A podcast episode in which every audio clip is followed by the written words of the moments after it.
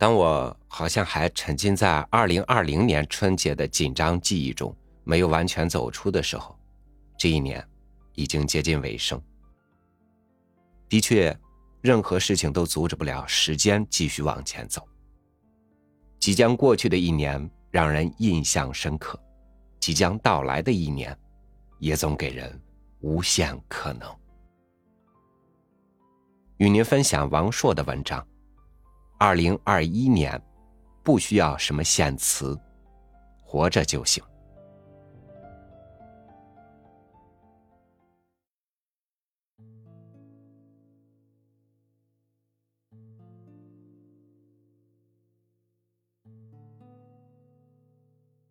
又到了年末了，做个总结，就像完成了一种神圣的仪式，让平淡的生活瞬间得到了升华，变得闪闪发光，不敢直视。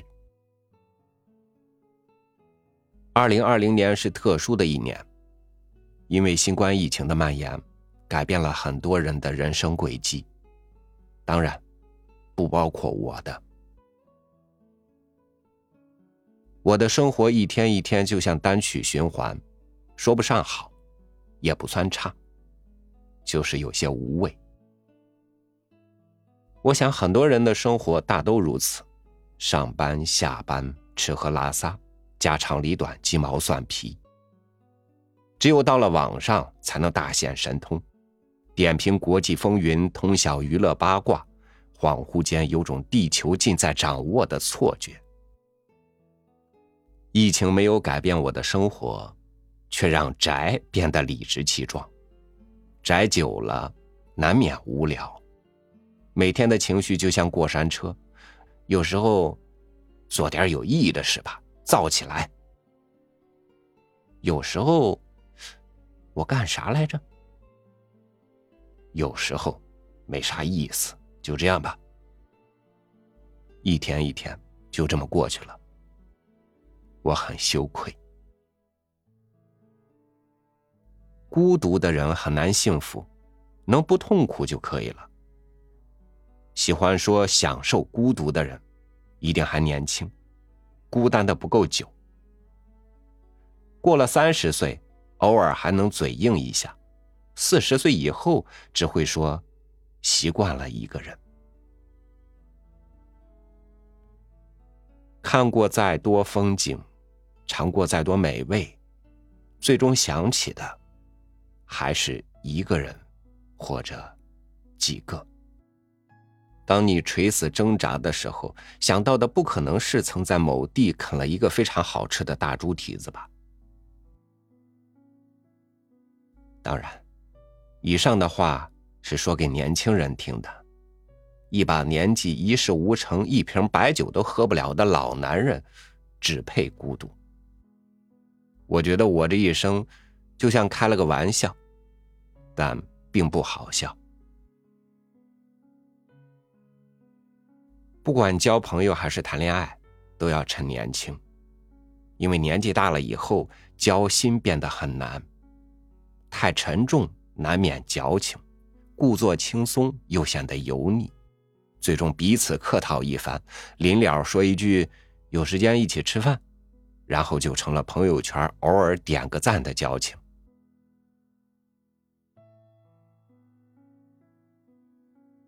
回顾这一年，绕不过新冠疫情的话题。其实人们恐惧的不是病毒，而是死亡。曾经鲜活的生命，因为小小的病毒就有可能就提前结束了。所以，趁还活着。和喜欢的人做点喜欢的事吧，因为病毒和你暂时还不知道哪个会先死。还有就是国际间的各种摩擦。我去年曾认为，只要外星人来袭，就能让地球人团结一致了。现在看看疫情下各国的表现，我真是太天真无邪了。即使外星人来袭，人类也不可能团结一致。有的人要战斗，有的人要讲和，有的人要享受最后的时光，还有的人要趁火打劫。这正是人类的复杂之处，因为作为高等动物，绝不会仅仅满足于食物和繁衍，还要追求很多高大上的意义，而且每个人都认为自己追求的意义最有意义。我不在意那些人，因为也没有人在意我。我就像广场大厦墙壁上的液晶屏，人来人往，无人驻足，偶尔看一眼也不会留下任何印象。是啊，我们都只会在意自己喜欢的人或事。也许这就是所谓冷漠的现实吧。活的时间长了，人类总会问自己：为什么活着？其实活着是一种客观状态，要么活着，要么死着，不为什么。以前我是个朴素的唯物主义者，从不求神拜佛。随着年纪渐长，渐渐唯心起来，没落在自己身上的事儿就当不存在。感同身受和不要以貌取人一样，都只是一句客套话。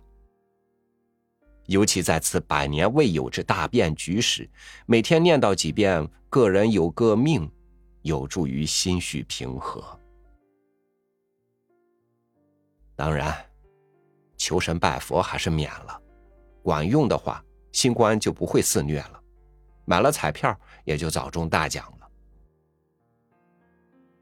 我命由我不由天，这句话肯定是对的，因为天也无法反驳。今年又是一个人的圣诞节，我敲着这些无聊的文字，打发着无聊的时光。其实，圣诞老人也是个老光棍只是没有人在意。人类只会在意自己有没有收到礼物。曾经听过一句很鸡汤的话：出现在别人的生活里，要像一份礼物。我做不了礼物。就做礼物的外包装吧，在拆开之前，就当爱的是我吧。只要还有一个人爱你，这人间就值得。最起码，幺零零八六幺零零幺零幺零零零零，总有一个每年都会给你发生日祝福短信。二零二零年过去了。此刻，我很怀念你温暖的笑脸。